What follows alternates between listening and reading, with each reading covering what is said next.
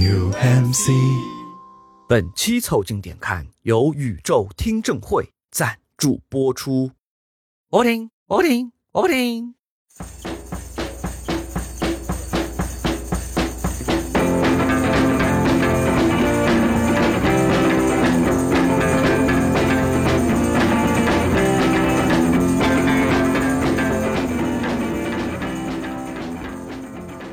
凑近点看，屁事没干。这是宇宙模特公司的三个小兄弟为你带来的一个项目与、寻找观点的都市生活观察播客。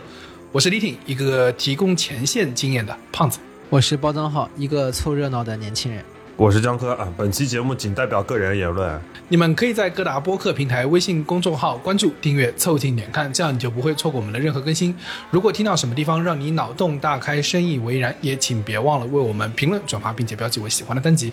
如果我们的更新周期会让你的摸鱼时光无处可去，也可以加入到我们的听友群里来。微信搜索拼音宇宙模特，添加我们的小助理，很快就可以加入到我们中来喽。快来玩吧！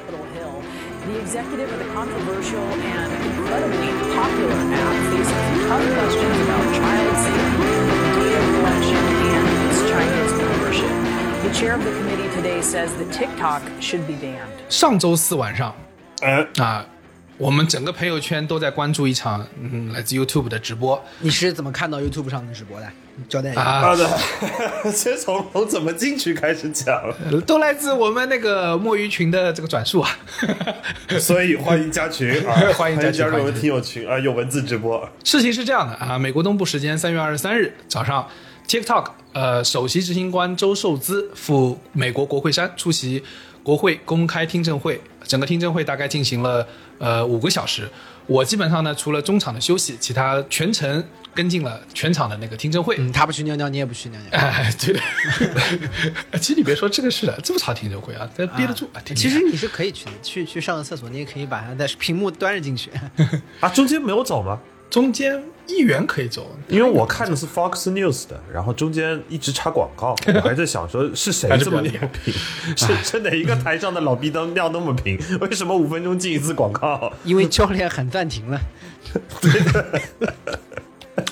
呃，这场听证会呢是由国会的能源和商务委员会组织的，呃，就国家安全、儿童使用呃 APP 的健康问题和用户隐私的问题所发起的听证会。这个事儿之所以能让我感受到那种共鸣呢，是因为第一，同样作为电子厂，也有海外业务在就是我的工作范畴之内，所以我一定程度上能够替 TikTok 的遭遇感同身受。然后看到周受资在国会所遭遇的围剿，我也能就是很强烈的感受到那种愤慨，因为你很难去抵抗他们，他们站在跟你完全不一样的高度，你是一个受凌训的一个你能很明显听出来一种意识形态和偏见上的东西被带进来，它根本不是一个客观的。你用傲慢与偏见，完全没有偏差的去描述整个场面，对周受资的攻击和围歼是，嗯、你不知道你能用什么样的语言去回击他们，他们不看证据，不看你的表达，然后毫无理由的、没有任何佐证的就可以去对你攻击。我觉得总体上来说是一个非常困难的场景，你听了怎么样都会觉得很愤慨。然后，另外第二个，我们对这个话题感兴趣的原因，很重要的一点在于，我们虽然不能设身处地的在那个现场，但如果有听过我们节目的朋友呢，就会知道我们台的三个主播呢，之前在大学期间呢，都有参与辩论比赛的这个经历，包括其实像我跟李挺还去打过比较多的这种政策类辩论的比赛江科也打，只是江科在政策类辩论中讲黄段子，啊，对对对，打也是打的啊，一股清流。所以打的场数就少一点嘛。打也是打的，没有没有，我的我的胜率很高的，因为没有什么出去比赛的机会，他呃，江科拿过政策性辩论的冠军的。哦，是吧？我的胜率超过百分之八十，厉害一共只参加过五场，怕是不方便哦。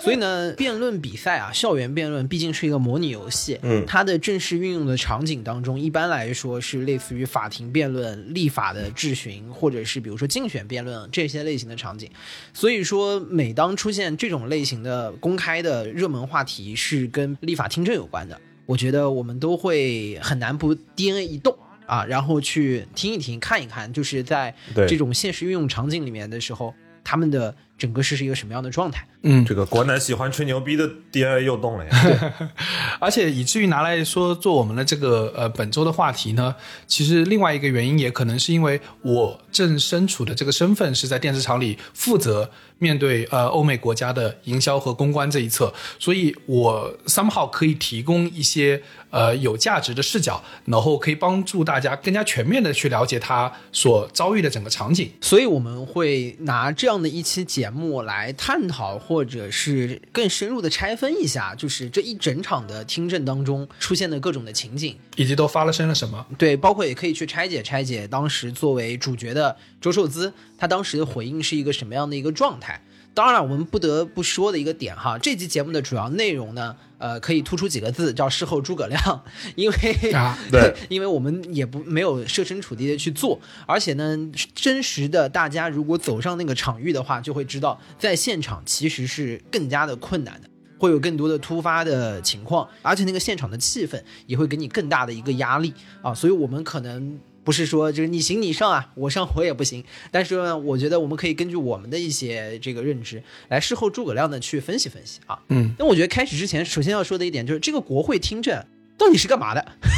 嗯，对吧？嗯呃然后就很多大家看这个都是一些 cut 嘛，都是可以看到一些议员在问周受资问题。对，然后看完那些 cut 就更不知道这帮人是来干嘛啊，的。对对对对，不知道他们来干嘛这的。是最扯的，就没一个什么正经好好问问题的。，对对其实，在美国国会的制度里面啊，这个听证会制度是在一些政策制定的初期用来收集和分析信息，可能会有分很很多的目的，比如说它可能是为了立法，有可能是为了监督政府机关，有可能是为了调查某一个现在已经被大家关注的案件，他都可以去举行这种听证。嗯啊，然后他可以去请到，比如说官员也好啊，或者是这个跟今天讨论的主题相关的专家也好啊，来这个听证会的现场。而且呢，其实他可以选择邀请你来，也可以选择你必须来，这是他的整个的一个制度的规则。这边我觉得可以增加一点的是，国会作为三权分立中重要的一级，它在整个美国的呃政治体系中具备极高的影响力和话语权。当国会召唤听证的时候，甚至九几年的时候，比尔·克林顿出现了拉链门事件，当国会对他提起就不信任弹劾案的时候，连总统也不得不坐到这个位置上接受国会对他的聆讯。那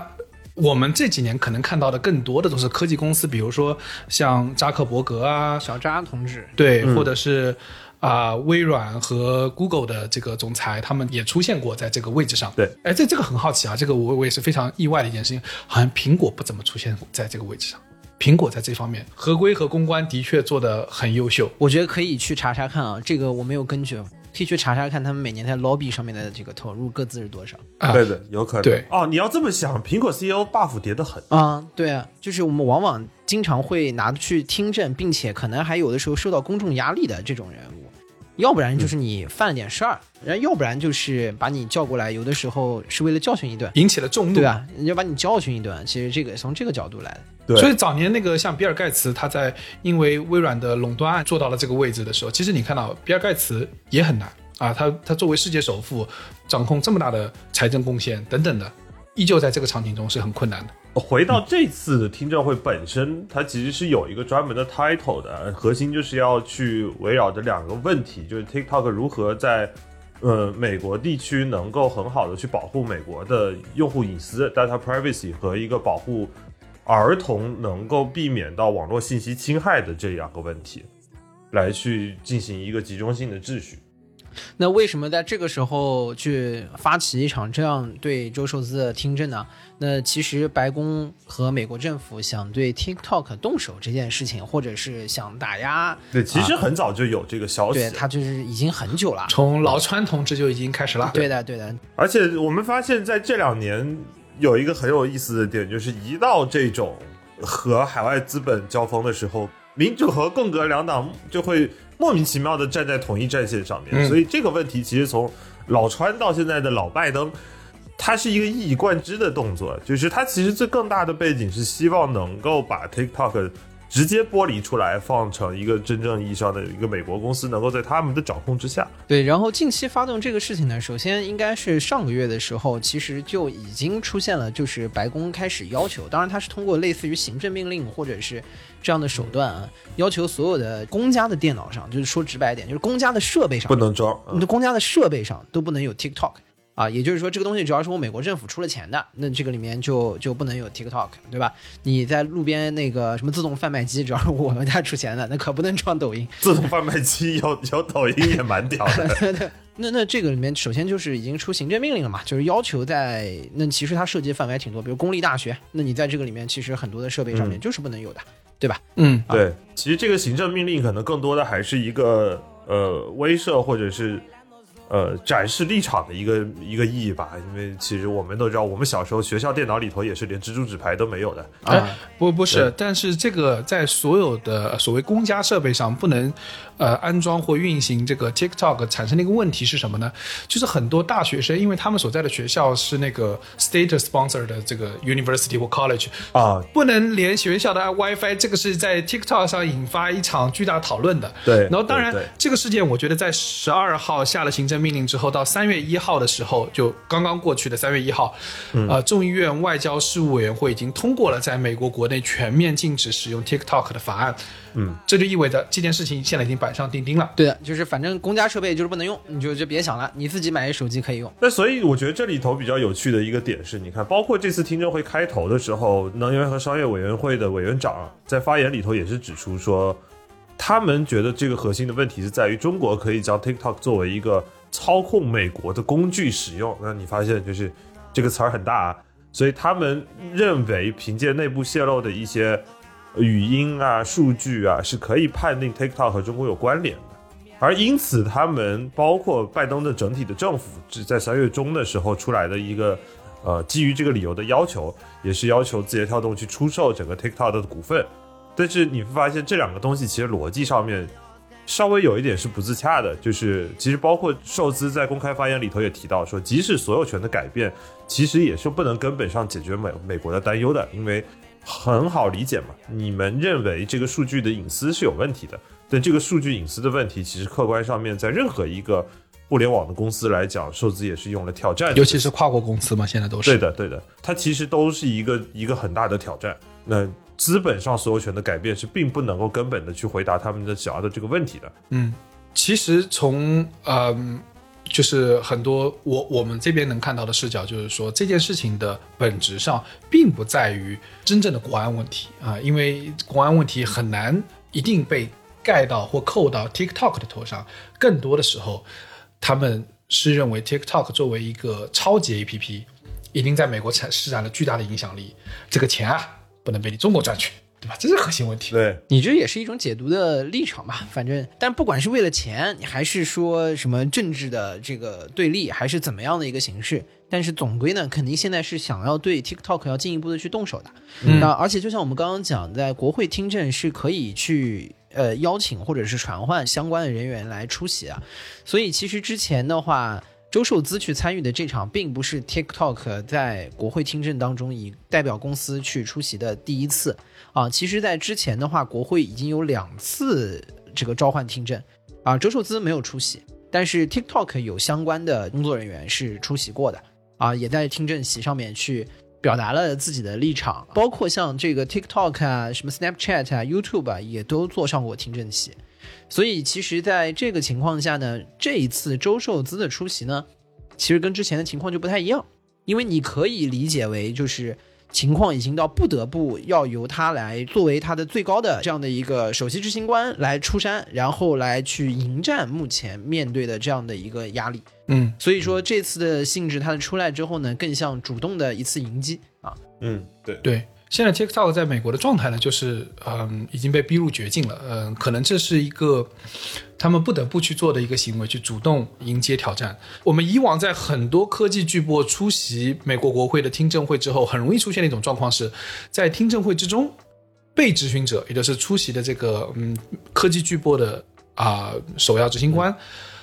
他们并不会在现场获得胜利。嗯因为他们的地位极低啊，嗯，在那个状态下是一个很不平等的状态，除非呃，像福奇一样啊，因为毕竟人家是美国防疫一号位，对吧？对你挑战我，你们有谁比我懂？他们敢这样，对吧？但是很多时候，这出席的整个行为，尤其是听证会之后所产生的社会效应，嗯，是值得公共关系专家琢磨的。就这是我，这是可能是他们更多这些呃科技巨擘参加的时候，他们更希望看到的是后续的社会涟漪，而不是在场内获得胜利。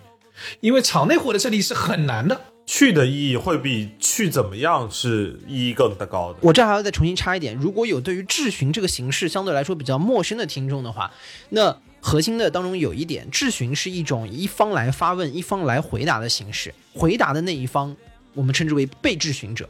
那为什么被质询者在这个里面很难获得胜利呢？是因为他首先没有办法去掌握问题的主动权，嗯第二，发问的质询者是可以随时打断他的。嗯也就是说，你是可能开头说两句，然后对方就把你打断了。然后第三块就是当对方不让你说话的时候，你是不能说话的。对，嗯所以说，你看，在这个时候，你是个很被动的状态，你只能回答，而且你的回答可以随时被终止，而且有的时候你不被允许回答。你要想去赢，或者是你要在想有一个就是很压制的姿态，在这个规则体系下本身就是很难的。嗯其实，在两边走进这个听证现场的时候，大家也都心里面这个有了一定的目的和预期，就是根据嗯现在这套游戏规则，那我要达到一个什么样的目的？如果要接下去去分析他们这两方在整个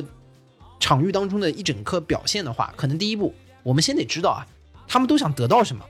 对吧？嗯就我我觉得，首先，首先我先说这个国会这一方啊，国会这一方他发动听证嘛，那发动听证有个好处嘛，就是我只能我问你，不能你问我，很开心。对的，呃，我个人觉得和两个核心目的，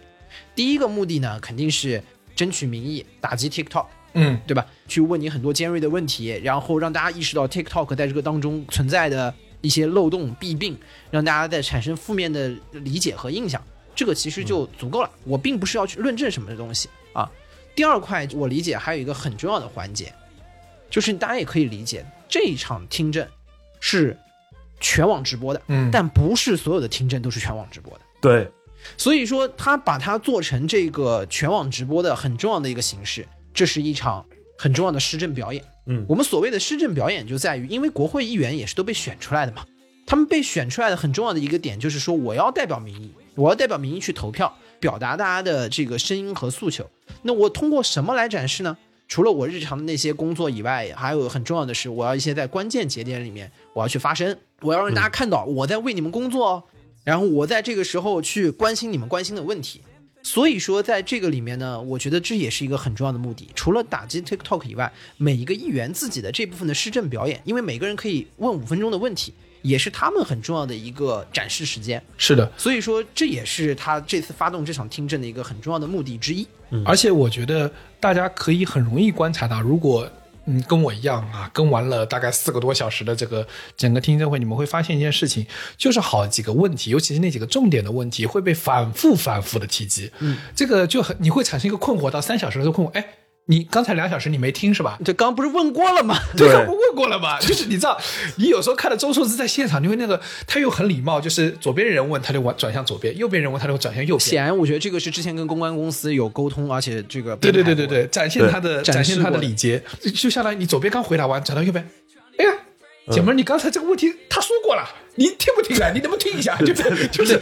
咱不能这么问。所以我觉得大家在看这个呃漫长的五个小时的内容当中，也有一个很重要的点，大家千万不要认为这个事情是双方想深入真正的了解某一个问题，其实跟这没有任何关系，或者是真的想讨论出什么样的结果。有这样的听证，就是请一些专家来，然后大家就某一些问题进行咨询，然后了解实际情况到底是怎么样的。那个都不会公开的，那个不会公开，对，那个不公开，那个不会用这样的一个形式去展示的，这个是正儿八经的在问。但是这种形式它不是为了解决问题，它是为了展示一些东西。嗯，而且在美国，呃，政治的这个舞台在大众媒体传播开之后，这产生了一个状况，它是一个极度的呃娱乐化或秀场化。对你可以从美国大选各个总统辩论，一直到乃至于这种对科技巨擘的听证聆讯，你可以明显感觉到一种强烈的展现欲望，或者是强烈的施政表演的那感受。你像这种施政表演啊，呃，我觉得美国国会的它那个就是仪式感还相对来说浅一些。比如英国的议会辩论，英国的议会辩论，它还有一个很传统的仪式，就是后排议员如果在前排就是被 Q 到，或者是需要表示支持且嗯后排前排议员说了观点的时候，他们还会突然站起来。所以你看，英国有一个传统的嘛，就是大家会说 伦敦德云社表演，就是英国每周会有一个那个 PMQ 的一个环节，就是就是首相问答时间。那在这个环节里面，你会经常会发现啊，就是呃首相和反对党党魁。啊，两边正在唇枪舌剑的相互交替说话，但他们后面不停的有人噼里啪啦噼里啪啦站起来，对，对，就是哎，我站起来了啊！那那个人说，哎，我也站起来了，怎么了？打我啊！是一种应援行为，你知道吗？然后就是，但是他这是一种仪式感嘛，就是被 Q 了，他要站起来，就表示我是这个是存在，这是他的一种传统仪式。但是你看，就是这是深刻的在他们的这个体系的这种施政表演的基因里面。对，而且为什么我不刚才一再强调说，参与听证会往往陷于被动，就是大家在整场的听证，呃，以及你们在看到网上的一些总结的时候，你们会经常会感叹一件说，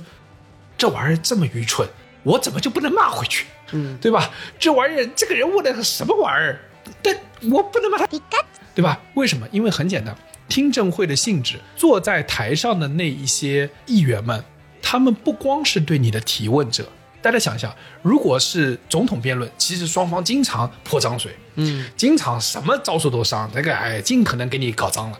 都可以。那是因为总统辩论，双方谁都不是最终的决定者，都是候选人，我不是说哎，你民主党输了，你就会你你就会投票给我；我共和党输了，我会投票给你。没有这个，没有任何这个事情。投票人是第三方，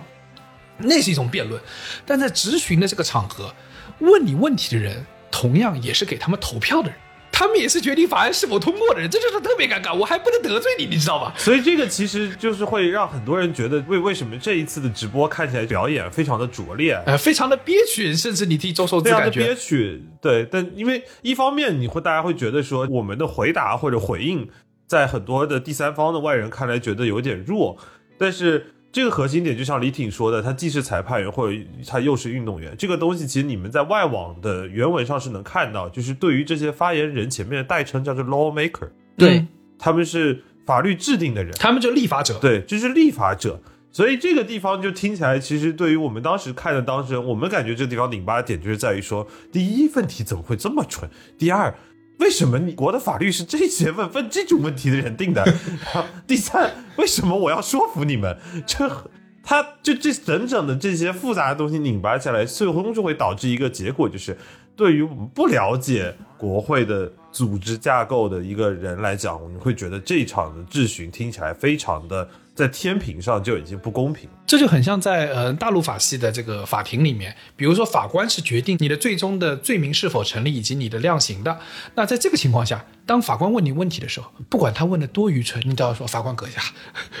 呃，就是你的庭上礼仪嘛。对其实是有一个反面教材的，就是一九九八年的时候，呃，知名的微软创始人比尔盖茨，当时他参加的是司法部和参议院的一场听证会，然后在这场听证会上面，他其实表现得很嚣张，经常会说，就表示听不懂，这个摇头摇头晃脑的，就是表示你们在说什么东西。就是，但我觉得大家如果看过类似包括扎克伯格的听证啊，包括这次周受资的听证，你会发现确实有一些问题啊，很让让人绷住还挺难的。你你你就是能绷住不崩溃，然后不翻白眼，然后很认真的回答，这是很难的事情。这是之前我在看那个扎克伯格的听证会，因为当时没有看现场的视频，只看了很多梗图，大家都在嘲笑扎克伯格是个机器人嘛，全程没有感情。这次你看了一次现场的直播，你发现五个小时在这样的环境下保持没有感情是一件非常难的事。Respect，respect，然后 respect 对，然后呢，你知道另外一个反面教材就是比尔盖茨就做自己了，你知道吗？嗯但他做自己之后的结果，当然也有可能他不做自己也是这个结果，但最后就是通过法令拆分微软。对，这个确实是一个反面的教材嘛。所以我跟你说，你现在看看微软每年在呃政府 lobby 上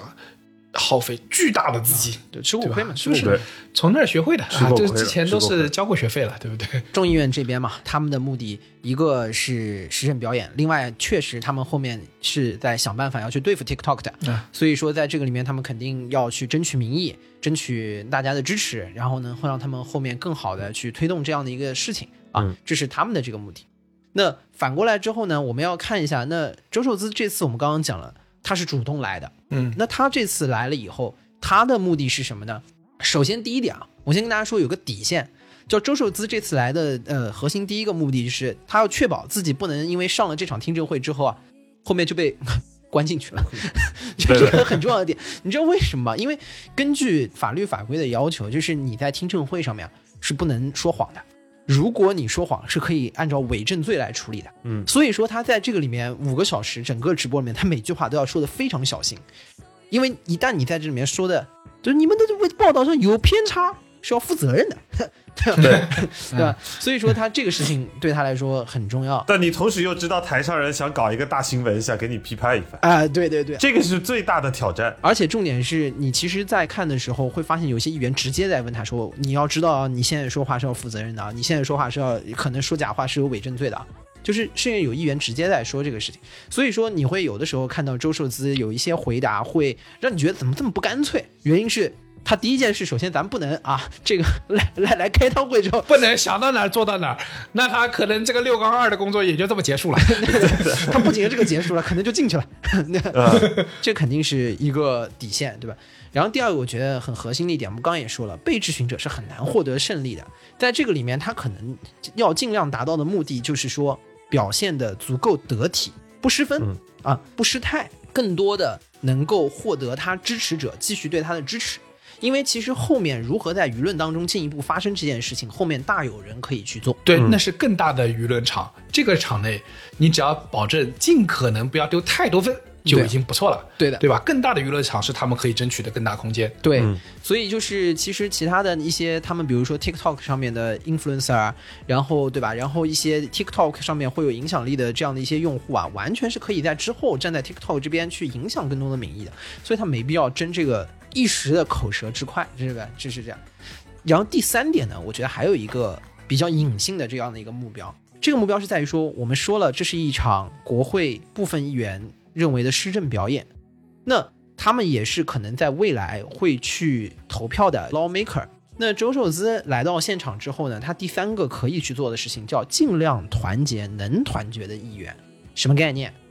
就是有一些施政表演啊，如果周受资在应对的时候显得太过针尖对麦芒，太针锋相对，而且甚至显得这个反抗的非常激烈，嗯，那会让部分的议员的施政表演难以收场，不好看了嘛，对吧？就是那我没表演成呢，对那最少他就失去一票了。对，那这个时候就不太开心嘛。但在这个时候，周受资其实其实有一个潜在的条件是在于，如果这个问题并没有影响太多的话，可以部分的配合表演，那能够团结到的议员总归是好的。这个我们的伟大领袖曾经说过嘛，对吧？就是支持我们的要搞得多多的啊，敌人要搞得少少的。对所以说这件事情也是他其实可以去做。也就是说呢，其实周受资在不伤痛痒的情况下，在有一些环节他可以接受吃瘪，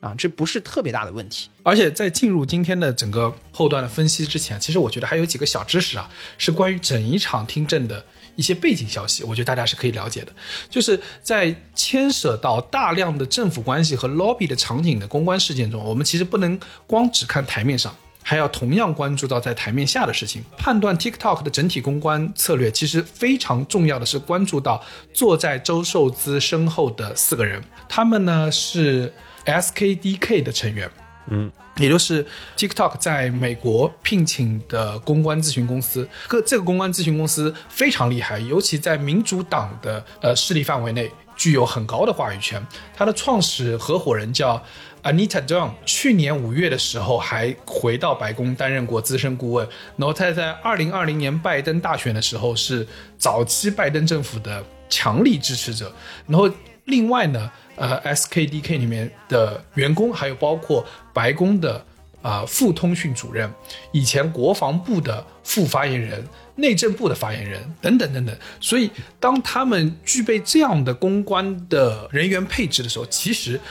他们已经非常深的深入到了华盛顿的底层，而不仅仅是我们看到的在听证会场面上的那几句唇枪舌战。所以我说嘛，就是通过这个事情，他们也可以去尽可能团结到他们能团结的那些议员，因为，嗯比如说，其实周受资平常肯定是不待在华盛顿的，但是，嗯你回过头来看，他其实提前两个星期在这场听证会开始之前就到了华盛顿，而且他到了以后去干嘛呢？其实他就在呃到处的去见各种的议员。嗯他其实我应该是有公开的这个报道，我们应该是在之前凤凰网啊，我看到一个中文报道当中，他提到了他至少在整个听证开始之前见了六个不同的国会议员而且都是众议院的能源和商务委员会的成员。啊，对所以换言之，也就是说他在听证会之前已经开始工作了。对，这个工作内容核心就是把支持自己人搞得多多的嘛，对吧？那这个配合你的表演，配合你演出的我，这这 吓死我了，又要开张了。嗯，对，我都不敢，差点没敢接。啊，就因为我下句歌词想不起来了，下句什么来着？而且就是你看他在听证会开始之前四十八小时，他也在 T T 上发了一个视频嘛，嗯，对对对对，穿着卫衣牛仔裤说强调 TikTok 在美国对于这一点五亿用户的重要性，然后呢，希望能够大家尽量多的去 post TikTok 对于他们来讲的意义在他的评论区。然后这条新视频应该在发布后的三十六个小时也获得了超过八十六万的点赞，还有将近十几万条的留言。然后一天之后，也有很多的年龄、肤色各不同的 TikTok 的一些 creator 就聚集在国会大厦之外来去支持到 TikTok。这个动作其实很有意思，就是发动人民战争这件事情，让我不禁感觉就是啊汪洋大海的。让他们进入到人民战争的汪洋很大海。很熟啊，很熟啊。对，所以就是你看嘛，他其实完全可以在场外去把分儿挣回来，他不用在乎场内的一城一地的得失。我就说嘛，就是后面在民意的争取上面，他大有其他的方法，包括他这次也去找了自己 TikTok 体系内的一些有美妆达人啊，呃，还有这种类型的，比如说比较大的就是 QL 或者是大 V 之类的。听说啊，这个他找了这个美妆达人啊，去游说议员，我觉得这个思路很惊奇，我觉得很厉害。anyway，就是能动用他一切的这个 这个方式，但是反正他这个也都是很公开的。我觉得在这个美国的这套体系运转里面，反正也很公开的，就是说，那我请到人来帮我去游说嘛，那然后我就给他去支付支付他来华盛顿的这些相应的费用，那这个也是很公开的去去告诉大家。嗯而且啊，大家要知道，非常有意思的是，在周受资在华盛顿的这个舆论场里面，这个权力场里面，这个场域不仅仅是 TikTok 在努力。前两天看到《华盛顿邮报》的爆料，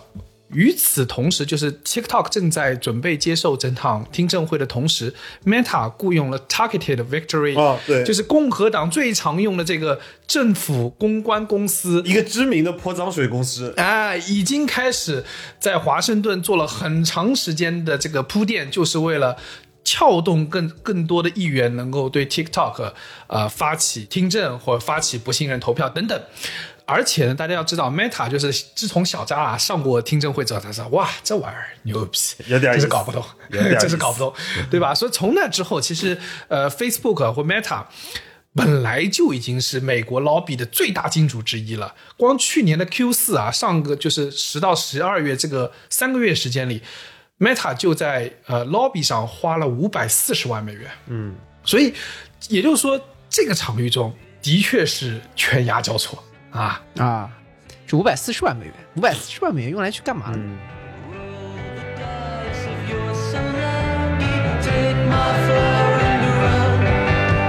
？All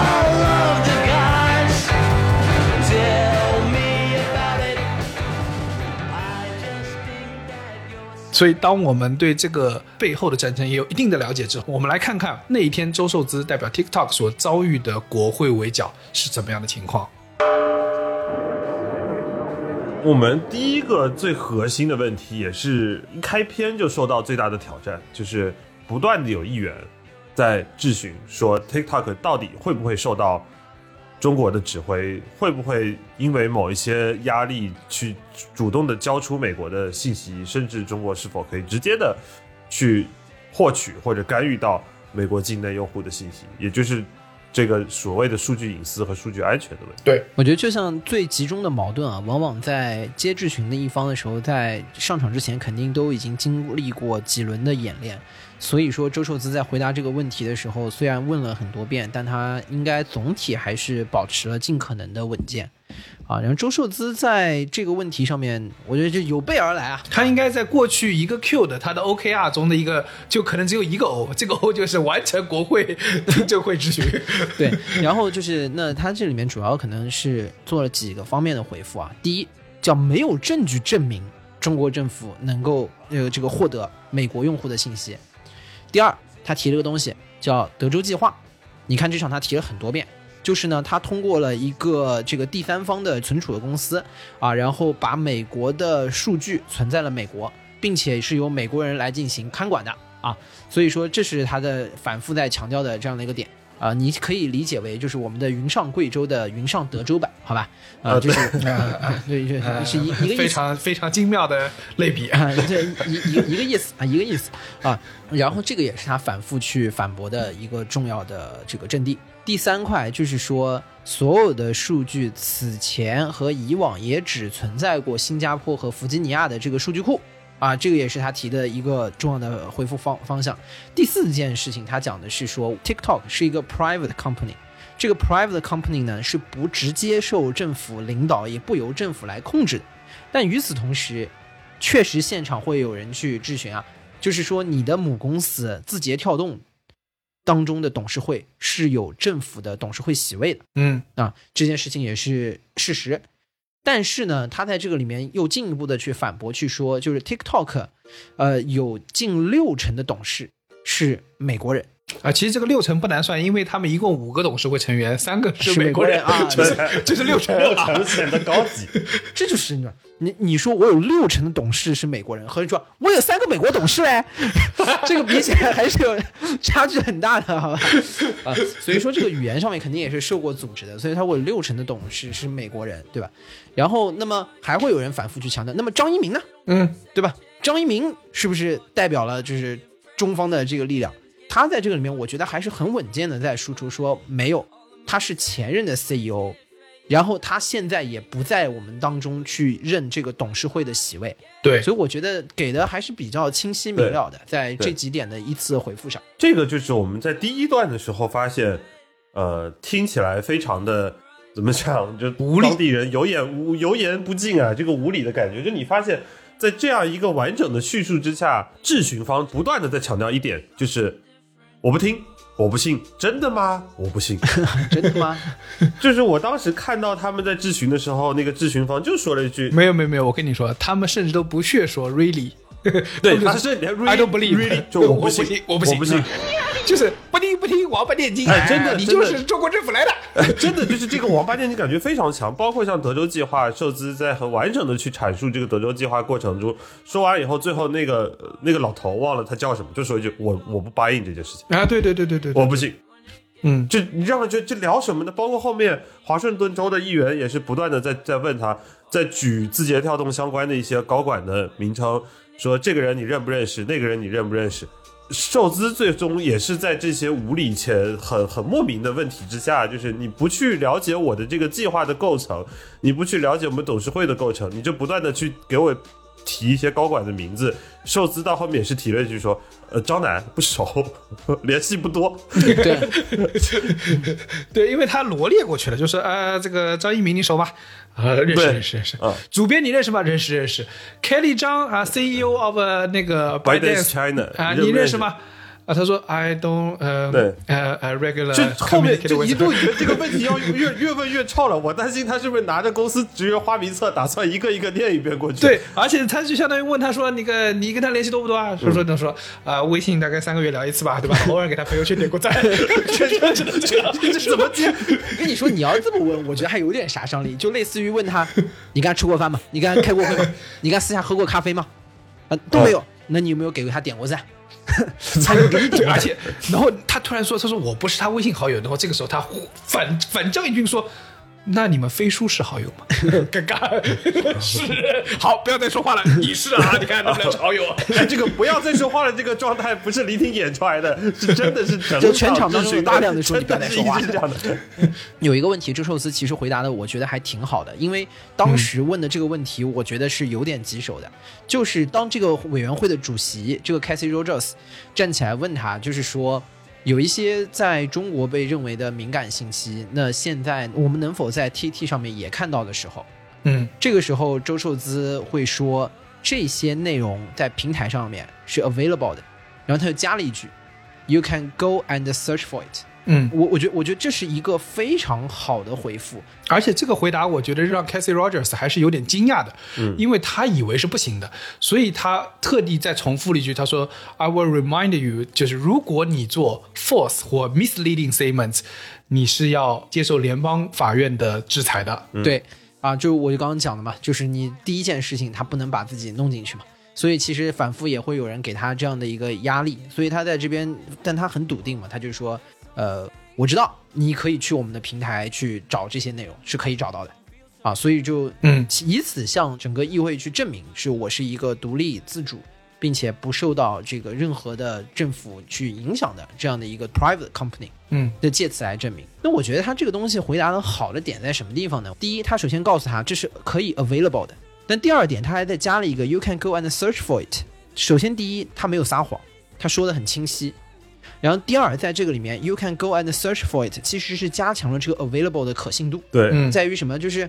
类似于，比如说突然有个保安把你拦住了，说你有没有偷我们家的这个超市里的东西啊？你说没有，没有吧？然后就说你随便搜自，己去看监控吧。对吧？对啊，对啊，对啊，对啊，你去调监控吧，或者是就是你你到我身上来搜，而且这里有第三点打得好的点，就在于说，它侧面印证了这位 Rogers 女士啊，她在参加咨询之前没用过 TT。啊，哎哎，对对，因为但凡你去搜一下，你都能找到这些内容。这个问题也许看起来就不是一个问题，你为什么还要抓着我问？是不是你没有用过它？所以说在这个里面呢，它加深了它前面一个 available 的可信度，对吧？我用通过细节和这个内容来去增加了它可信度。第三块，它也避免了一个很难处理的问题。难处理的问题就在于，大家也知道，TT 核心的东西就是在于它的各类的算法推荐，这是大家其实获取内容的主要渠道。但是它很精准的告诉大家，我平台上面有，你可以去直接搜，That's it。但不一定能划到。我不我不说这些东西，对整体的展示我不能保证，但是你一定能得到，你只要搜索一定能得到。对的所以这是个非常完整和精确的表达。完整、精确，而且避免了不必要的麻烦和不不必要的额外解释。对，所以就是这个是很好的，干脆利落把这个事情解决了。嗯，而且 TikTok 其实在这个场景上，很多时候是有点尴尬的，就是大家会觉得啊，你可以变得更加干脆，比如说你就攻击了美方或攻就攻击了中方，不是的。大家要知道，在地缘政治的这个背景下，国际企业是尽可能的要阐述以事实为基准的表述，而避免任何立场性发言。而且大家要知道啊，他作为一个这个 CEO 坐在那个位置，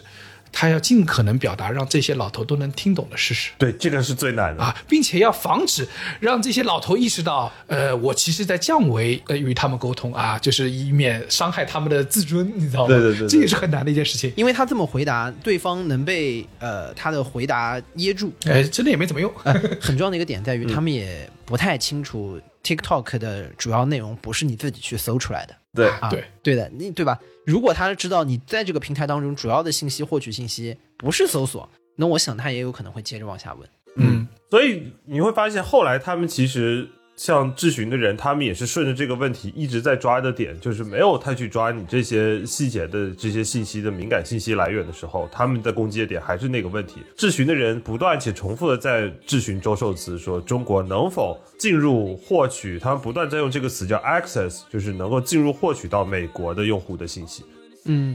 那这块呢，周受资核心的表达呢，呃，我们先看他是怎么说的啊。他核心说的是说，我是个跨国企业，作为一个 global force，那我的全球的员工都可以申请去使用一部分数据的 for business purpose。对，然后第二件事，他重申了就是说我有德州计划这个事儿啊，就是我们刚刚讲的云上德州。嗯啊而且他在他的回应中，其实他有特地强调，比如说微软，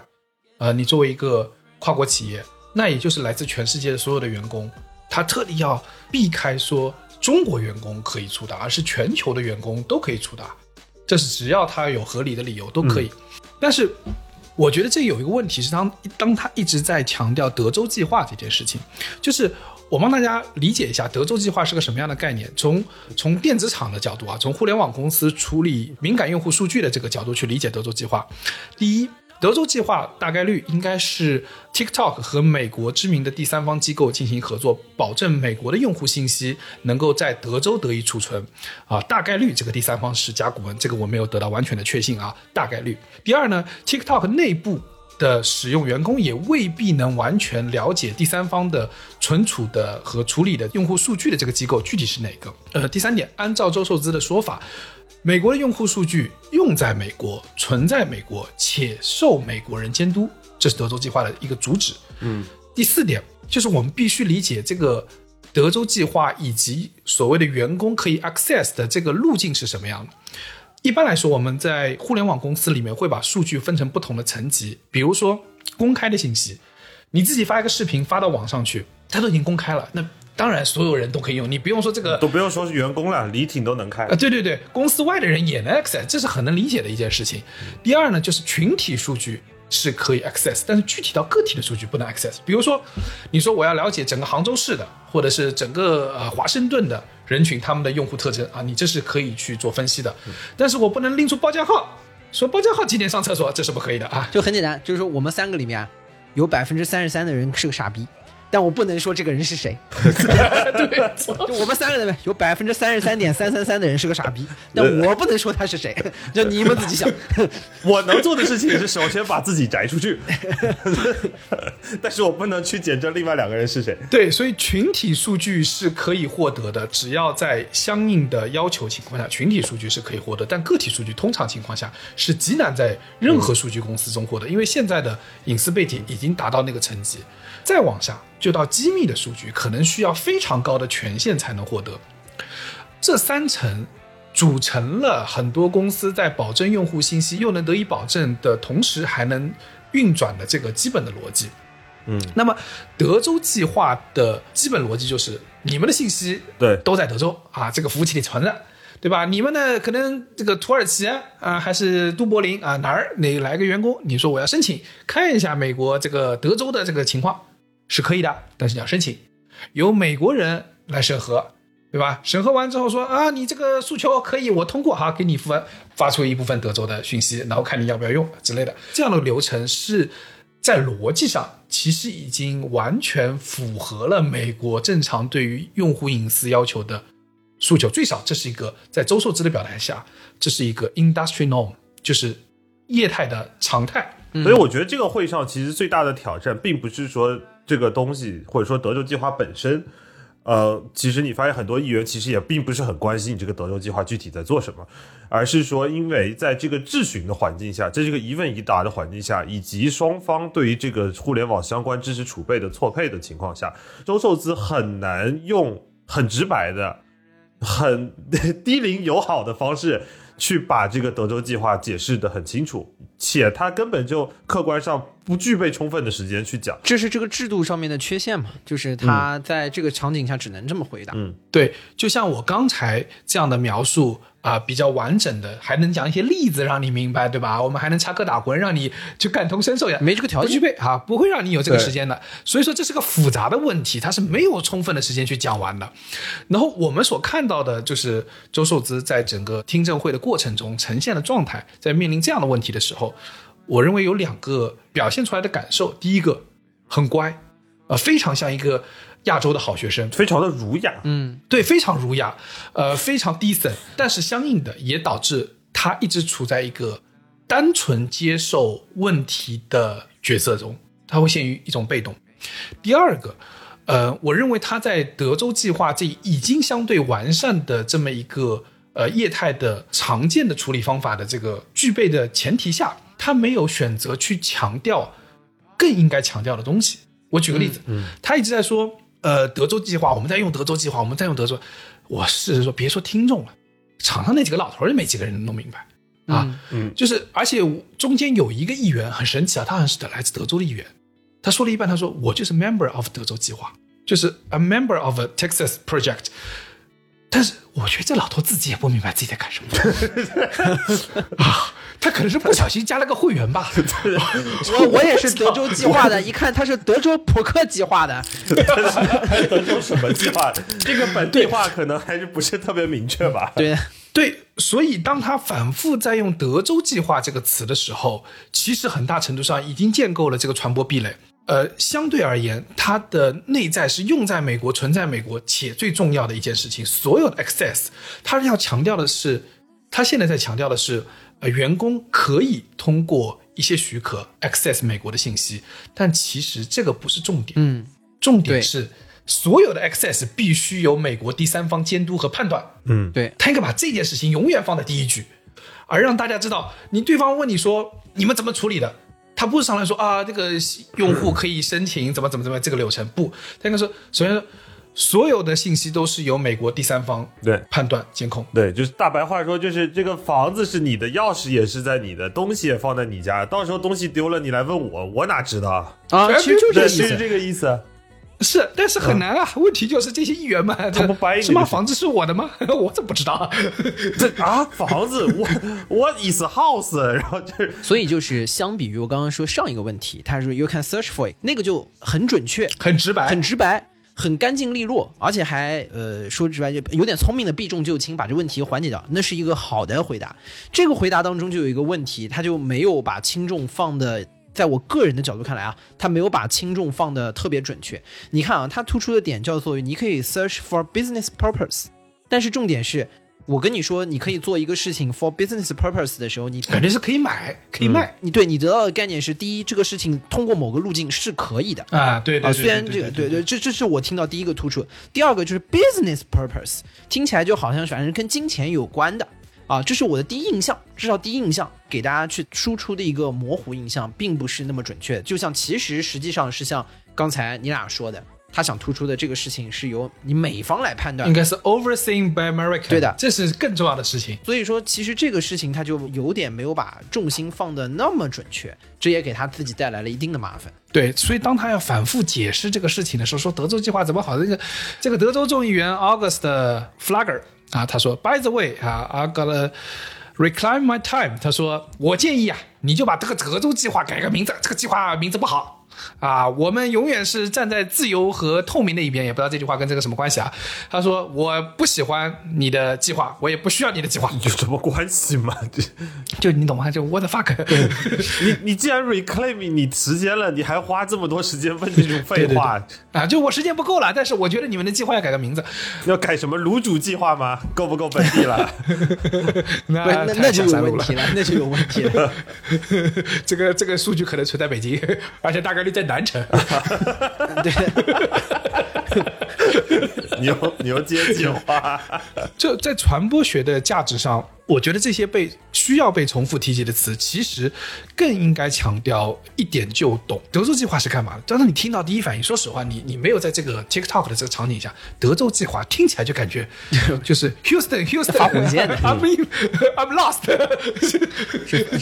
就是它它跟这个项目的本身感觉隔得有点远，不如就直接给它命名叫做什么美国托管计划之类的，哎反而就简单了，对吧？我觉得这有一个很有意思的点是，当时这个议员说完了以后，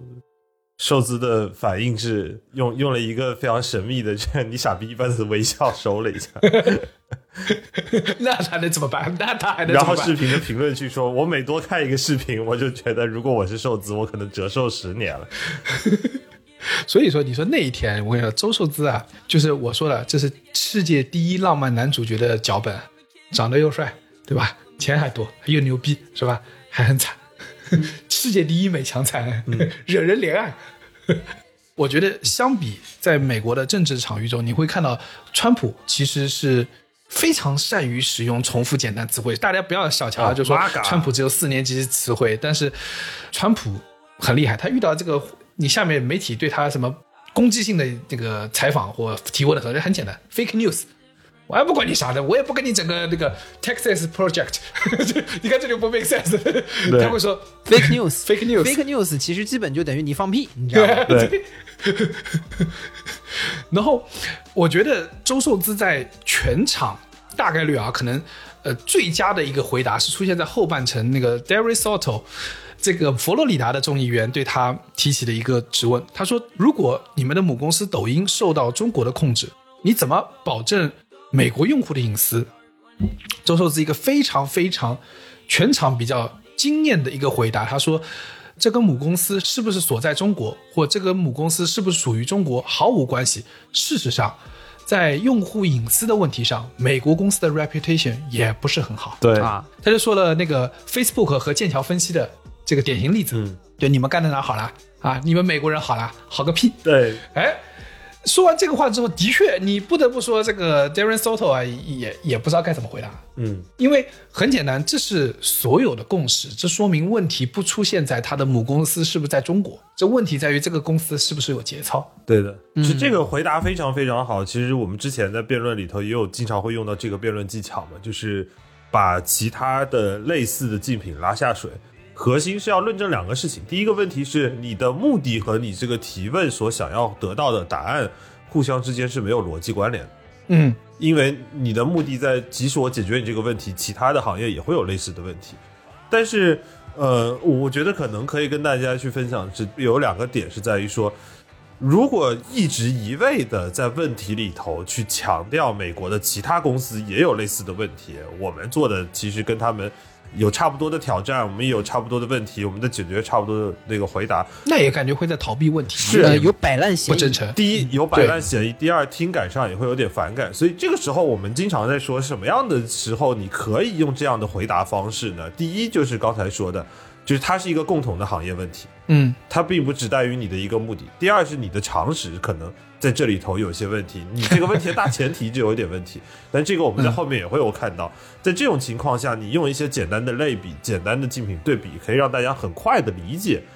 这两个问题的根基。但是对于一些很精准的问题，其实一直拉别人下水，确实会有摆烂上的听感。嗯，不过我认为周受资在全场的过程中，他拉别人下水的这个次数非常非常，全场可能只提过一句 Microsoft 和一句 Facebook。因为这个使用频繁了，确实会有那种摆烂嫌疑的对。这个风险嘛，所以说这个东西慎用，一用就要用到让大家就是一听就明白，哦，这是个很常识的问题，嗯对，就立马能想到，你再多去解释就没有效果了，而且也会显得你在强词夺理。所以我反而觉得这个是周寿之整场的他在回应的时候用对了为什么很多在评论区说用对了的？他用对不代表这个回答本身对了，是他用这个武器用的非常的恰当。那我们一般说如何给大家避免产生这种摆烂的印象呢？在你用了这样同样的类比的时候，而且类比的又可能稍微是带了一点点负面的这个角度，那其实有一个解决方案是你告诉我们，虽然我们都面临同样的困难或者拥有同样的瑕疵，但是我们在解决问题和解决瑕疵的这个角度上来说，始终是走在最前面的，或者是投入了最大的精力，而且下了最大的决心。下了最大的决心的。是的，比如马云在之前达沃斯论坛上，他被遇到的提问是说淘宝上的假货问题，以及他们平台上各种各样的这种类型的问题的时候，啊、你们怎么处理？嗯，这个问题一样很难回答。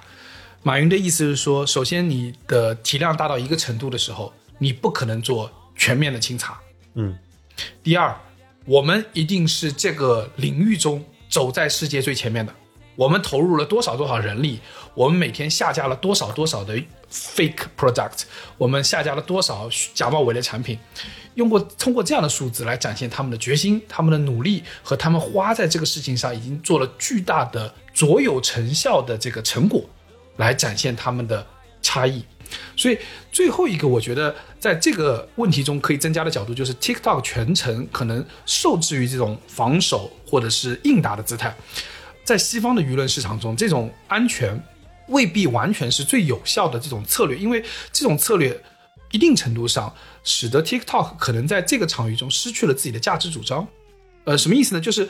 呃，在西方舆论环境中，如何试图去占领舆论高地是一个非常非常重要的策略。比如拥抱言论自由，比如激发创造，比如积极生活等等。马云在这方面就非常非常擅长，就是他一直会在各种各样的场域说，我们的目标是支持中小企业，因为中小企业对于经济、对于社会发展有极为重要的作用。然后我之前看到《纽约时报》，嗯，可能那个场景对周受资来说有更多的相对更友好一点，因为是个对谈话。更加更友好、更宽松的说话空间。呃，《纽约时报》对周受资的采访过程中，周受资就反复强调了一个很重要的点，就是 book talk，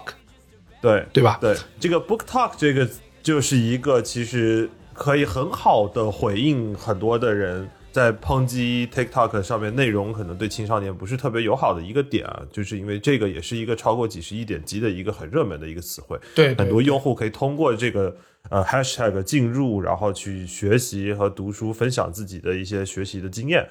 而且，如果呃大家有看过寿司受过《纽约时报》采访的那一段专访呢，它里头还有一个很漂亮的回答，在那个专访里头的回答是，当记者询问他说，有很多人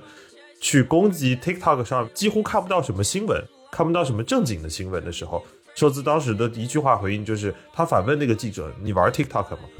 然后记者说：“有啊，我有 TikTok 账号。”然后寿司说：“对啊，那我们有新闻。”嗯，对，所以在这里头你会发现，寿司其实有很多很精彩的这种一句话的回应，可以很快速的去解决掉这些常识的问题，同时又不断的在强调，像马云强调是支持中小企业，周受资在强调的是 TikTok 有一点五亿的日活用户，有超过百万的美国的中小企业在使用 TikTok 获得他们自己的增长。回到最早的时候那个发言，就是。拥抱人民，发动人民战争，其实是我们非常擅长的一件事情。啊，对对对，大家一直都是有汪洋大海的，但是我觉得其实很有意思的点，大家应该也注意到了，就是会议议员们一直在攻击 TikTok，在面对周受资攻击说你们跟中国怎么怎么样，你们跟中国怎么怎么样的时候，他们隐含的时候其实一直带有一个经典美国美式老白人的一个偏见，就是看见黄种人就说你是 China，就都是中国人都。是中国人，这问到后面已经有点绷不住了，说我新加坡人啊，我新加坡人啊，也就是新加坡跟我们世代友好，以前可能骨子里头大家血缘上宗族可能还有点关系，说话还友善一点。他还忍了一段时这还间，他还忍了一段时间，你这要是换一个韩国人，或者是你把一个中国人说给韩国人，早他妈翻脸了，真的。我就能想象，要是一个韩国人坐在那儿，他心里想着是想把泡菜塞你屁眼里头，让你赶紧闭嘴啊！真的是这个偏见，真的是听到后面我都有点不适了。对，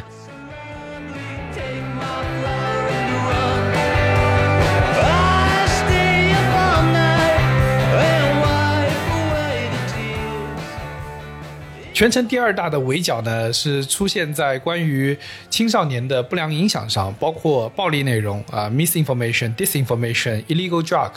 这些问题。其实我只能说反反复复、重重复复的提了非常非常多次，甚至我觉得最后啊，呃，这个周受资在场上就显得有点我累有，点无奈，能不能不要我有点无奈了。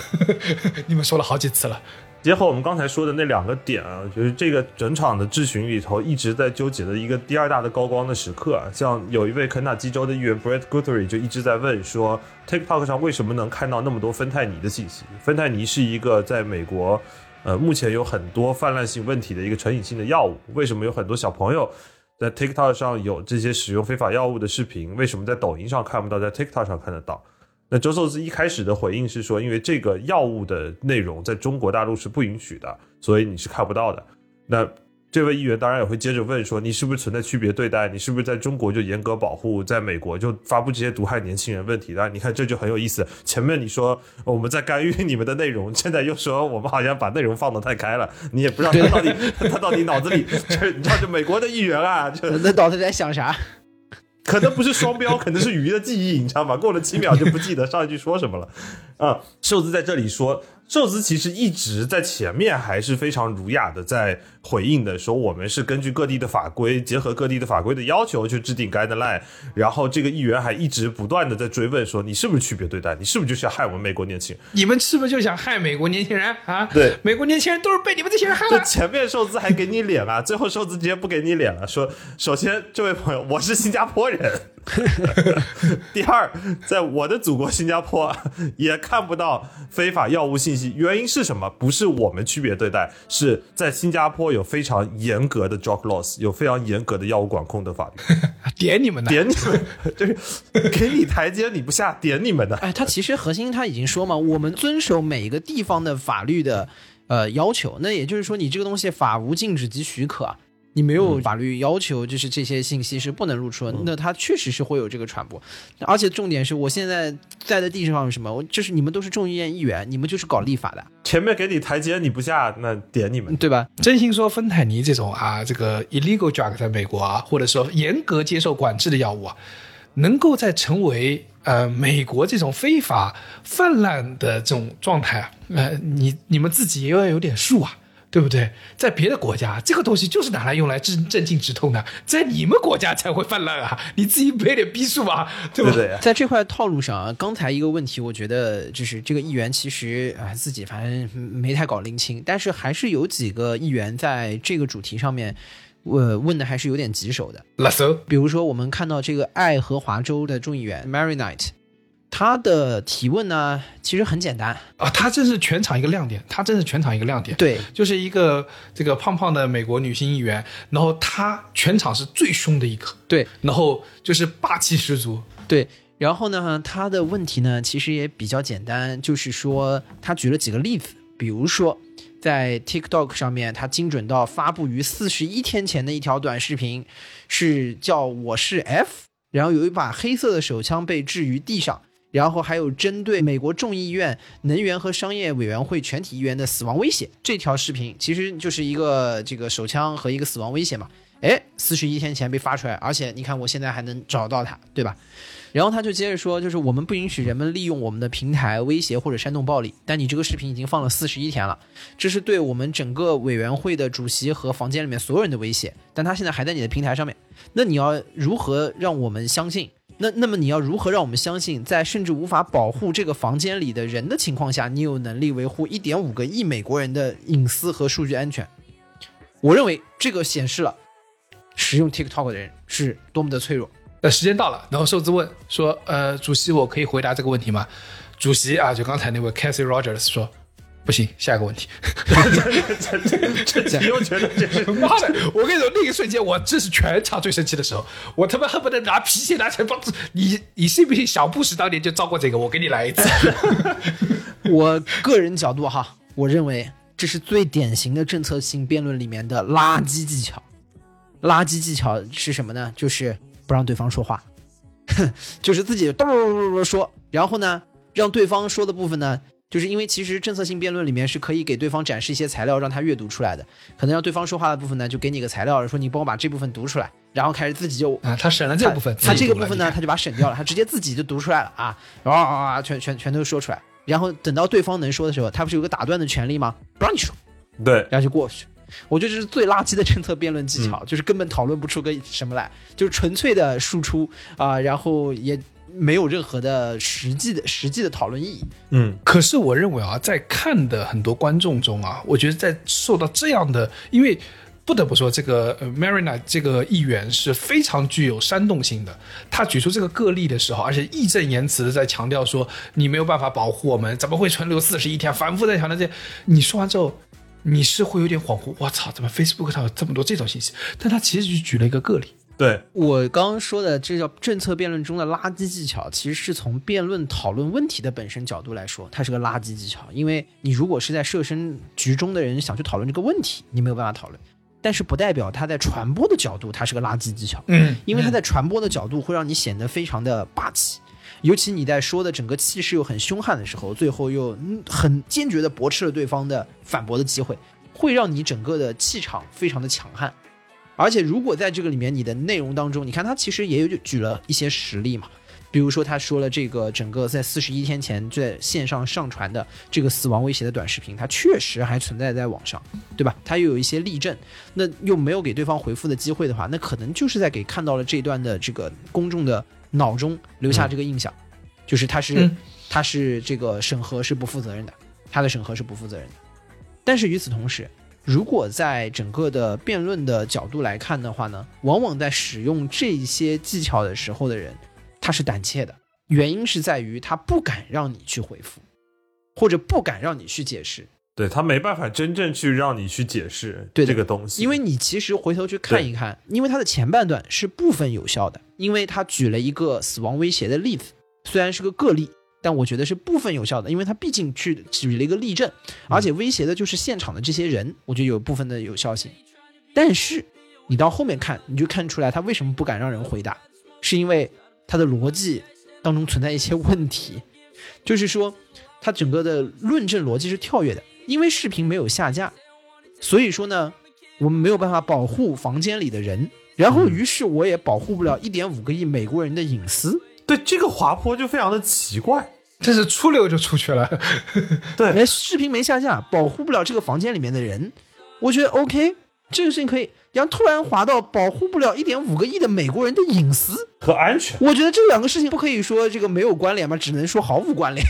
而且我是觉得，首先逻辑上你仔细想想，到底是这个视频有问题的，还是视频里头那个东西有问题啊？那到底那个东西是是谁让他家里头有那把东西呢？是 TikTok 吗？好像也不是。就是平心而论嘛，我们站在他的角度里面，我们很第三方的来去讨论这个问题哈。视频没下达，保护不了房间里面的人啊，确实是死亡威胁，死亡威胁了房间里面的人。然后再往下一个点啊，我就往下推的是说，如果他保护不了这个房间里的人，你最多就会推到他可能也保护不了更多的人。但是他保护不了更多的人，保护的是什么？是保护不了他们的生命财产安全。那保护不了他们的生命财产安全和保护不了他们的隐私有什么关系呢？对，那么毫无任何关，完全是两件事情。对，而且我们现在所有的假设的前提是说，他这个视频是真的存在的，且真的存在了四十一天。因为大家要知道，周受资在现场，并没有任何机会可以去检证这个个例。嗯，就我都不说它是代表多大范围了，那肯定不是常态，肯定是非常 minority 的。但是即使如此，周受资在现场没有办法回答的话，就没有办法去检证这件事情是真的，只能说台上想干嘛干嘛。对啊，因为它是个例，这个事情我们反正也也不讨论。但是就是说，它这个事情是没有关联。就举我举个例子啊，就比如说现在咱俩这个走在路上，然后我突然骂了你，你说哦，有人骂我，公权力没有办法保护我的隐私，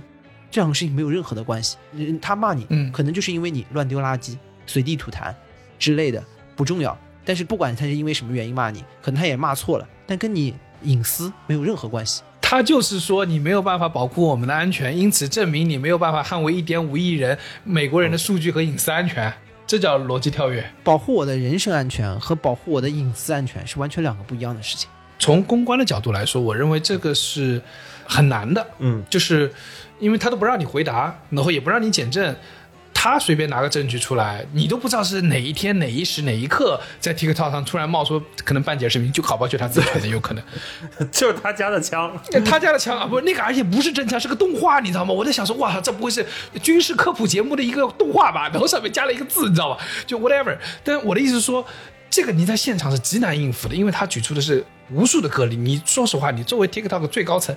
你也没有办法保证你看过所有的视频吧？我觉得这个事情作为虽然是个个例，但从传播的角度来说是比较棘手和难以解决的。对因为即使是个个例，它真实的出现了，而且体感很强。嗯，而且在这个里面不停的去举这些极端的反例，很容易再给大家造成一个很深入的反面印象。所以说，如果啊，你说在这个里面去给他一个回复的机会的话，可能如果你要从传播角度，那也只能用极端去对抗极端。就比如说，你可能反过来说的就是，我们 TikTok 在这里面删除了多少这种极端的内容，或者我们打击了多少这种类似极端的内容，我们大概有多少人在审核？我们当中，比如说，你可以再去说一些极端的情况，比如说有没有儿童色情内容被我们通过识别给及时终止了？但我觉得你这个也有点，也有点剧烈，也有点剧烈。你就是要说的足够剧烈。我同意你说的意思，就是就对面讲了一个很强烈的个例，让你很有体感的时候，对你可能你一时半会找不出个个例，但是你得找出一个很巨大的数字，对很巨大的冲击性的极端事件，然后可以去抵抗它，消除这个大家在观众的感官上的影响每天我们大概 block 掉了多少血腥视频？通过这样的形式，因为这个事情已经无端于事情本身的讨论了，无非是说说你给大众一个什么样的公众印象。嗯对这个，同样在 misinformation 这件事情上，其实 Facebook 是在大量受过这样的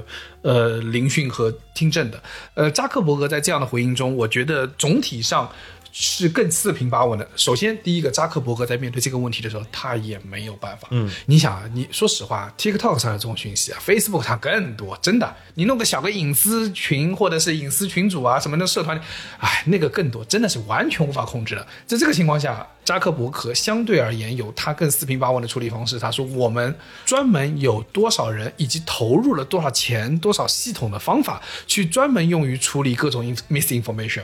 不断的强调这个，用这个来做回应，就是很多时候你太直观的、太直接的去做回应的时候，可能很难，可能很难。所以说，你需要是展现的是你 positive 的那一面，展现的是大家没有看到的那一面，这个时候是更好的、更重要的一种解决方案。然后在用户隐私这边，其实我们不得不提到那个全场最牛逼的那个大哥了，嗯，这位兄弟他问的那个那个，其实在后来已经变成大量二创的梗的是，全球槽点。他的问题其实一句话描述就是，他请问周寿子先生说，呃，请问 TikTok 能连上我家的 WiFi 吗？嗯，呃，这 他周寿子一周寿脸一开始他脸一撇，哈，哈，我听到这个问题的第一反应是说，他是因为连不上他家的 WiFi，有点着急还是怎么着？他可能平时就是最大的困扰就是这个，来，他可能是收了钱了。我当时第一反应说，第一个来问说，哎，你家那个 TikTok、WiFi 连不连得上啊？你帮我连一下。哎 就是为什么我觉得这个问题回答的好呢？是在于说，在这一刻他竟然还能保持一个互联网人的体面和严谨。我脑子里第一反应的回答是：废话，你家什么东西不连 WiFi？他说拖鞋，确实，谁知道？也可能大老板拖鞋有 LED 呢。他他的他的回答是说，Only if user turns on the WiFi，就是只有用户把 WiFi 打开的时候，我们才会连上。然后他又回了一句：“不好意思，没听懂。”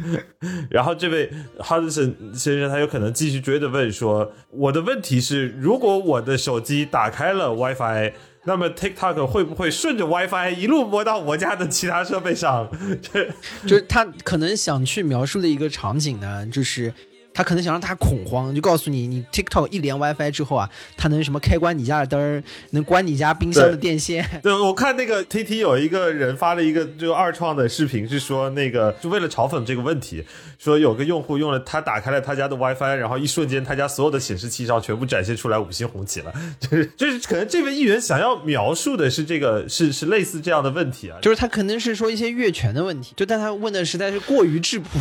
所以，所以网上有吐槽嘛，说呃，Mr. Chill if I breathe, will TikTok access my lung？就就周先生啊，如果我呼吸啊，那个 TikTok 啊，会不会连上我的肺啊？其实同样类似的问题，像那个他叫 Earl Carter，但他有一个中间名叫 Buddy 啊、这个 Buddy 听起来就像一只非常可爱的小狗。然后他就提到了那个，因为 TT 上其实包括很多短视频的软件，它都有这个滤镜的功能。那滤镜的功能，它肯定会涉及到一些面部的识别能力。他就问说，你能不能百分之百的确定 TikTok 没有用我的手机的摄像头？能确定说激起用户的瞳孔，记录我的生物信息，进而去让记录这个算法。这位把底还是懂点算法。稍微可以点，但他的那个问题一开始是稍微有点土味啊，就是那个你到底有没有收集我的用户信息啊？瘦子在回答这个问题，他的原话是我们不会去收集识别用户的身体、面容和声音数据，TikTok 只会在用户开启面部滤镜的时候。去收集数据，比如说，如果要给用户的脸上加一个太阳镜的特效，哎我们会去寻找和定位你眼睛的位置，且这个数据只会存储在手机上，并且在用户滤完成滤镜的使用和发布后会滤镜删除。这句话其实听起来已经逻辑链条非常完整了，是链路也讲得很清楚了。但是这位 Earl Carter 先生他还是始终在追问说，我很难相信你说的这些话。如果不收集这些数据的话，那 TikTok 怎么去定位用户的年龄呢？然后寿兹继续回答说，我们通过这个 age gating 年龄门槛会确定，我们会去根据用户输入的他的年龄信息，我们也用了一些工具，通过用户的公开资料和发的视频去确定 他的这个年龄设定和他的年龄信息是不是一致的。就是他他怎么来确定他的年龄呢？他填的，他 甜的，他甜的。他甜的，这位 Body 议员，首先第一，他的想法是说，我 TikTok 是用通过面部识别来识别这个人的年龄的。我觉得他把 TikTok 啊想的挺高级的。我实话说还挺难的，还挺难的。通过他的面部识别，哎，一看这个人三十四岁，一看这个人，没没刮胡子，三十八岁，攒了三天，五十六岁。他首先这个想的这个事情把 TikTok 想挺高级的，然后所以在周寿司跟他说说，其实我们不是用这个东西识别，他第一反应说，给我抓到了吧？那那你怎么知道我多大呢？然后周寿司告诉他，你填的，巴迪啊，内心是非常有自信的，他他说我们不是用这个方法来收集。你看，Gotcha，你肯定有什么神奇的方法，你要窥探我的意思。周寿之很很懵的回答，你填的呀？对的，他大概说，因为有一些工具什么的会通过公开资料发的视频来确定。这时候奥利卡来说：“哟，有一点 creepy 了哟，这有点吓人哦，你跟我再聊一聊。”就是他终于找到了一点，就是跟他的预设可能稍微有点关系的地方。对，因为他突然听到了说你有工具来验证我多大，哎，你是不是掉到我的圈套里面？你告诉我你是怎么验证的？对对，但寿司回答也说这些都是公开信息，就是又要强调我们刚才说的那一个点，就是你发布的这些视频其实是属于公开信息，不光工具可以验证，李挺也可以上去看一眼，确认包浆号确实只有十八岁。哦，而且我觉得他所的所说的这公开信息，比如说 TikTok 可以通过任何别的社交媒体，然后来登录的话，是不是有可能，比如说别的社交媒体上你的年龄信息就是直接在上面？这个可能稍微有一点底层了，就是到底平台之间的信息是否互通，我觉得这个稍微有点麻烦。不是，它这个东西不管它打不打通，我觉得在这个里面有有几个点，就是你可以看到这巴蒂议员，它首先第一做了一些功课，他尝试去学习这件事情。但大概货币战争看多了，就陷入在这个阴谋论的氛围里面。首先他知道这个里面是有面部识别，面部识别可能会收集你一部分的面容，那收集你部分的面容的话，这就确实属于比那个用 WiFi 的好多了。那 啊，学习一个，学习一个。对，然后第二个，他在这个里面还把 TikTok 想得很高级，他是通过看你脸知道你有多大的，而且他可能是通过某些渠道是知道 TikTok 是可以通过你发出来的视频来验证你到底年纪有多大的。对，嗯所以说他才会问是说，哦，那你是没有收集我们面容信息，你是怎么知道我们年龄的呢？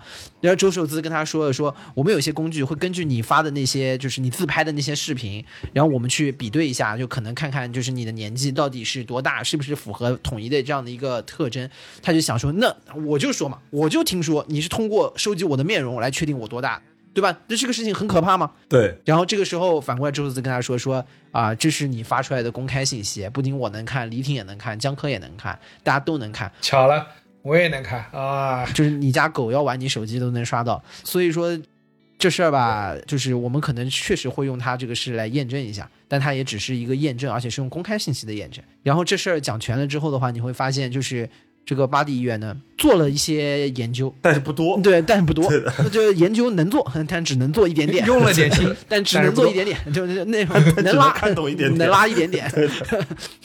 所以这个时候，我觉得真的是比较共情扎克伯格，就是绷得住，还是绷得住。哎，你看这种场景中，你不得不说，像希拉里啊什么的比较厉害。整个周受资的整个听证会大概用了五个多小时，五个多小时，五个多小时。但是你的希拉里当年那个邮件门事件的时候，执行了十一个小时。哦，老太太身体是好啊。我跟大家说啊，就是你们如果看了视频，你们知道那个场景中，你就算是简单的正襟危坐，我觉得你身上的压力很大，你的精神是高度紧绷的。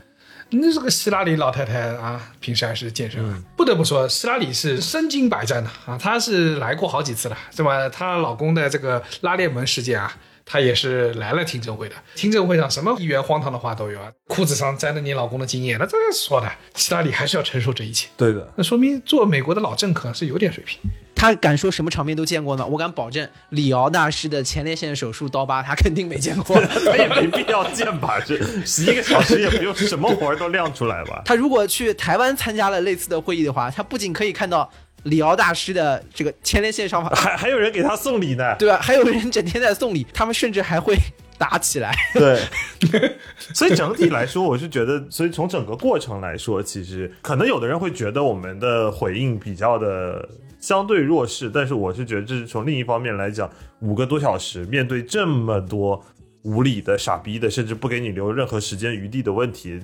周寿资能够维持如此好的一个沟通态度，总体上来说，这个亲和的形象的构建。其实是满足了我们之前提到的，就是这一次参加听证会的一个核心的目的。嗯啊、就是总体来说，他的表现应该是符合他这个档次的公司的 CEO 应有的一个相应的表现。虽然在这个里面，我们看到呃有部分的环节，我们刚刚也提到了，就是他可能还有一定我们事后诸葛亮觉得优化的空间，但是他也有很多很精彩的一个桥段，我觉得做的是非常好的。呃，就是以目前的这个情况来看，我觉得他的任务基本是完成了。对，就是我们不把这个战场完完全局限于在场内的话，其实我们要知道，这是可能不能战胜的一个场，他们有更多可以战胜的战场去处理。当然，我觉得最后啊，我可以补充一个公关视角，是同样在讨论到 privacy 这个问题的时候，一个很重要的点就是。受制这个有意愿沟通的这个状态，使得他在备受聆讯的时候比较被动。当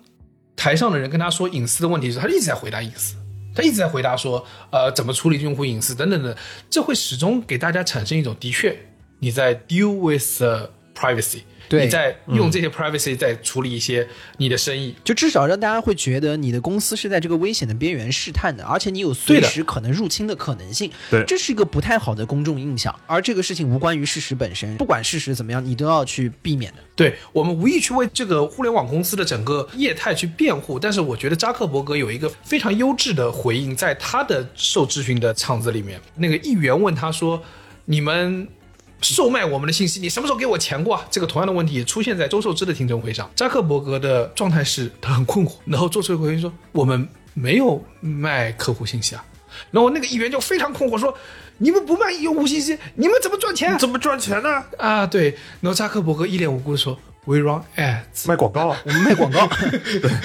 对，你看这个，当他说出 “We run ads” 之后，这个成为了他从此之后全部的口径。哎，同样，说实话，大家都知道，这是通过用户数据分析，然后投精准广告，是现在互联网生态的基本的商业模式。但是你到底你的商业模式在前端还在后端？实际上大家做的是一样事情，但你表达的中间在前端是通过分析用户数据来给他投更多的商品是正确的，还是说我简单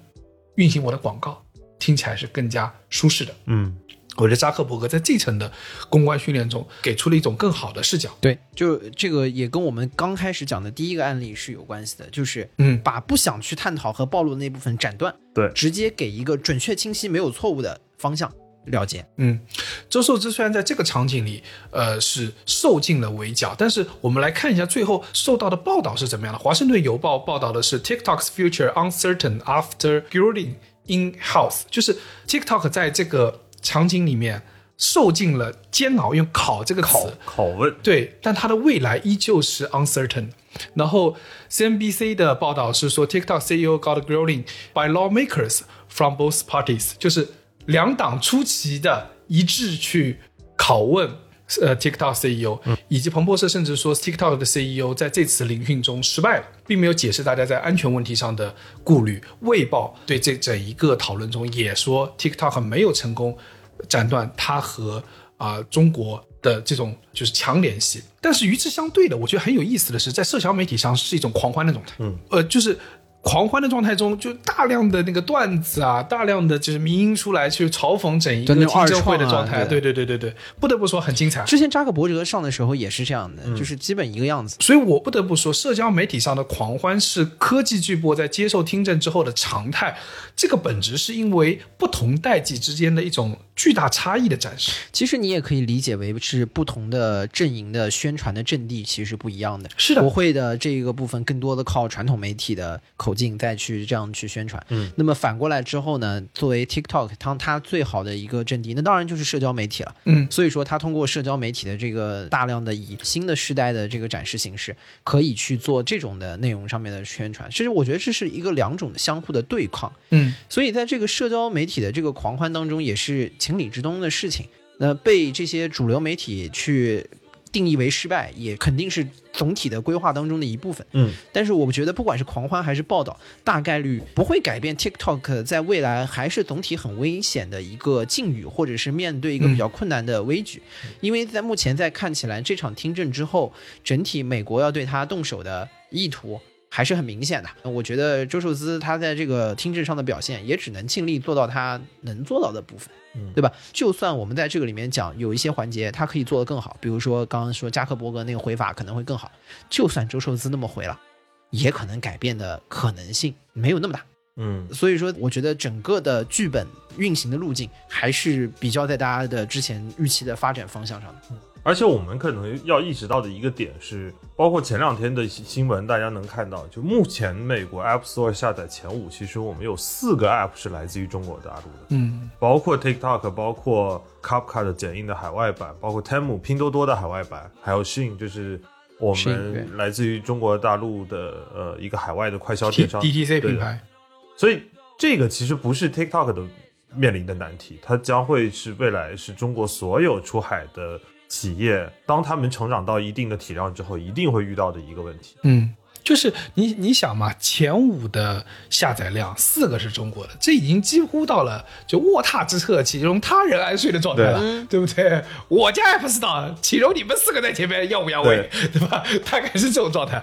那整一次的呃，我们这一期的节目也只能说为整个这次听证会提供一种我们忍不住的视角，就是想跟大家分享我们去怎么去看待这件事情。但是还要重申，我觉得在事实中，周受资所遇到的这个场景一定是更困难的。周受资在这场这个号号称六杠二的答辩中啊，这个全美所有的主流媒体啊都在现场直播的这个压力下，已经比绝大多数人应付的要好了。啊，当然这个时候我觉得还是要强调一下，就是江克同学在全程的时候啊，都叫我们今天的主角叫寿姿啊，啊，你到底有什么关系啊？你跟我们说一下，我们也带带我们好不好？哎呀，感觉就是受资是你的 buddy 我啊。每次讲受资，我都补了一句，你回头剪掉就好了呀。我每次讲的时候，我都感觉就忍你回头就忍不住剪掉透露就好了你跟他的这个亲密联系啊，带带我我感觉是发小，我跟你说，感觉发小，二叔就是类似二叔，就是不是不是，就是类似啊，这个这个胖子啊什么的，那瘦子啊什么的啊，对吧？然后都是发小，关系很好不。是你别到最后一下把我卖出来嘛，我。我就故意的嘛，我就故意的嘛。但是我们是觉得说，在这个确定性的困难面前，我们也是希望未来我们能够有越来越多吧，越来越多更厉害的呃企业能够去出海，也能够学会有更多更好的经验，也能够有更多的机会，更好的去应付掉这个大场面。但是最终我们希望的是，江科能多带带我们。不要再改我的 OKR 了，就 是最终我们的希望是世界大同。不要让我再改 OKR 了。对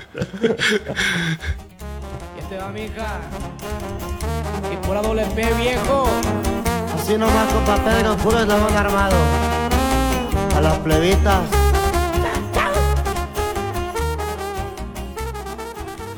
以上就是本期凑近点看的全部内容，感谢收听。更多需要你凑近点看内容，你可以在微信搜索“凑近点看”，关注我们的公众号，在微博搜索“宇宙模特公司 UMC”，宇宙模特公司 UMC。你可能在未来看到更多神秘的内容。除了小宇宙，你在苹果播客、网易云音乐、喜马拉雅、Spotify、B 站、小红书、微信视频号、抖音搜索“凑近点看”，也都可以找到我们。欢迎你给我们留言投稿，当然我们也不一定采用。以上。